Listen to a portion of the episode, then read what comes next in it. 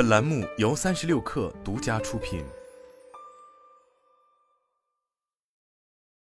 本文来自空间密探。随着年后陆续开工，史上最火春节数据也陆续出炉。据多家综合性旅行服务平台及酒店集团公布数据，春节期间多个县城酒店预订量出现明显上涨，县城酒店出现爆单，是否预示着未来低线城市酒店业发展空间巨大？这个春节小城酒店爆火。年后，携程等各大 OTA 预订平台发布数据显示，初一二线出游热门目的地一如既往的火爆，不少三四线城市也在春节假期迎来酒店预订高峰。三四线小城酒店的火爆，成为今年文旅圈的一大新特点。春节期间，在去哪儿平台上，洛阳、佛山、宝山、普洱、阿勒泰、景德镇、柳州、台州、上饶、黄山等三四线城市春节假期的酒店预订量同比二零二三年增四点五倍，其中洛阳以增幅十倍位居首位。景德镇、上饶的增幅分别为九倍和六倍。同样，据同城旅行大数据显示，初一至初四，全国主要县城的酒店预订量同比增长超百分之一百二十。预订量增幅较大的县城主分布在广西迪庆、惠州、延边、福州、湖州等城市。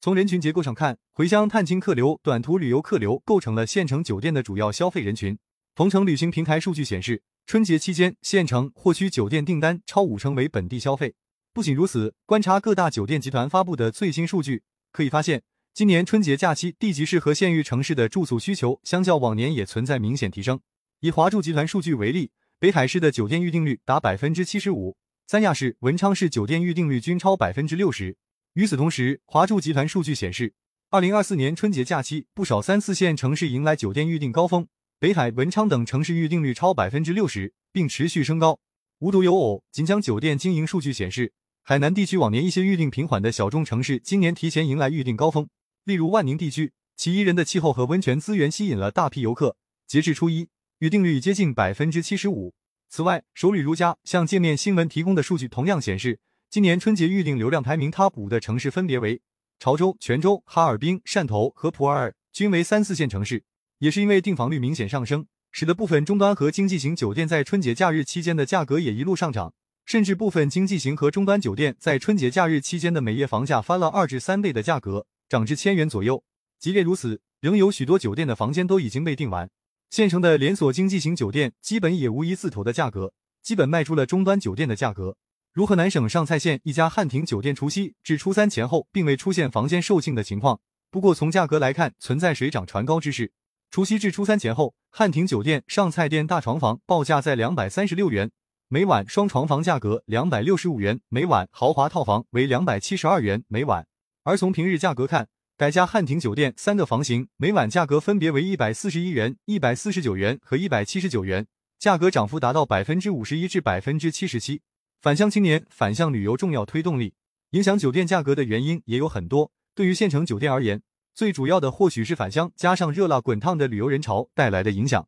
首先，春节作为中国人口从城市到乡镇的一次大迁徙，返乡大潮如期而至。今年过年回家不住家里住酒店的话题登上了社交平台热搜榜单。对此，不少网友纷纷说出了背后的缘由。有的出于生活习惯的差异，那些回乡的子女们为了不互相打扰，从务实角度出发，选择了一种更适合自己，也更有生活品质保障的新方式。有的则表示回乡住酒店是因为家庭环境问题，家里有限的容纳程度，只能安置周边的酒店。当然。也有部分网友声称，选择住酒店更多是为了减少父母麻烦，更加省事。除返乡探亲之外，春节期间返乡旅游热也推高了县城酒店热度。所谓返乡旅游，对于热门景点、比较少人去的目的地是一种反向；对于特种兵式旅游，走哪吃哪看哪的躺平式旅游是一种反向；甚至相对于赴大城市高昂的酒店住宿费，去性价比高的小城市的五星级酒店里足不出门放松身心，也是一种反向。实际上，反向旅游并不是个新词。经历过二零二三年五一、中秋、国庆等节假日，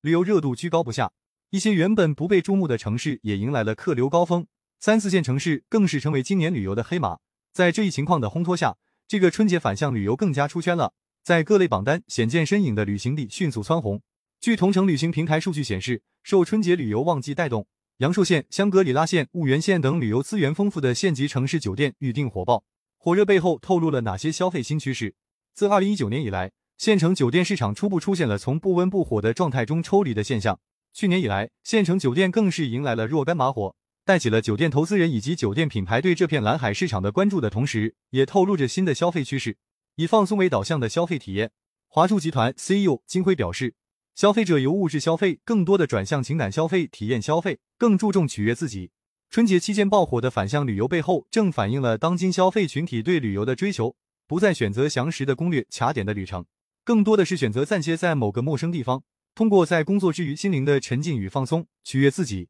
旅游方式的变化，就能较好的解释这一现象。比如，从前几年兴起的露营加近郊游、躺平游，到今年的寺庙游、特种兵式旅游 （City Walk），坐高铁去淄博吃烧烤，住汉庭看个村 BA 等。可见，三四线城市能够博取消费者眼球。从本质上看，或许是消费者对追求旅游目的地带来的真实体验与多元化需求的满足。验追求高、性价比小众路线，低成本、高价值是人们选择返乡旅游的一大重要因素。当下的消费者更理性了，他们要便宜，又要品质，还要服务好，会玩能花，但是要货比三家，绝对不交智商税。春节期间，三四线城市热度上升，恰好传递了消费者对酒店的价格敏感的信号。例如，小红书上有许多黑龙江鹤岗高级酒店的居住经历。豪华大堂、高级床垫、免费汗蒸、制服穿戴整齐的酒店门童，如此高星级酒店服务，日均只需要三百元。尤其在五一、国庆、春节等节假日期间，在这些小城市里，只需花费三百元左右就能住上五星级酒店。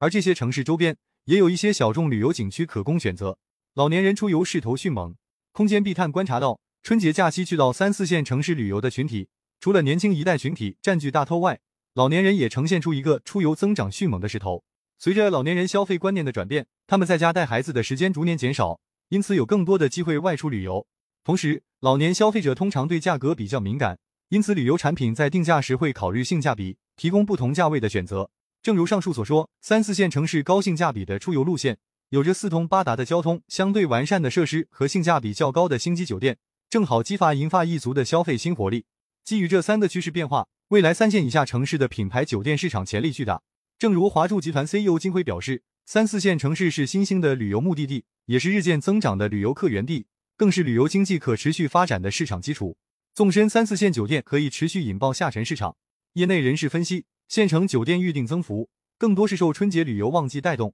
无论是酒店价格还是预订量，都存在逢节必涨的趋势。不过，对于酒店企业而言，如何在抓住假期红利，引爆下沉市场，必须未雨绸缪，把握小城无淡季的住宿特征。据亚洲旅宿大数据研究院相关数据，有百分之五十七的消费者希望前往小城进行休闲度假，百分之四十三的消费者则是以商务洽谈为主要驱动因素。由于许多小城具有产业集群效应，近一年内有百分之三十七的商务人群前往小城频次超过四次。这些出游刚需往往不受天气和节假日影响，与旅游消费形成潮汐互补效应，形成了与一二线城市不同的小城无淡季的住宿特征。因此，酒店集团可以抓住无淡季优势。以注入有针对性的酒店类型，撬动下沉市场。以首旅如家为例，在业界，如家系与云品牌已成为首旅如家整合下沉市场的利器，在三四五六线市场形成品牌与管理效应均处于领先地位的多元化酒店投资选择。首旅如家不仅以标准、品质与颜值著称的新如家系品牌实现商务功能和社交情感需求，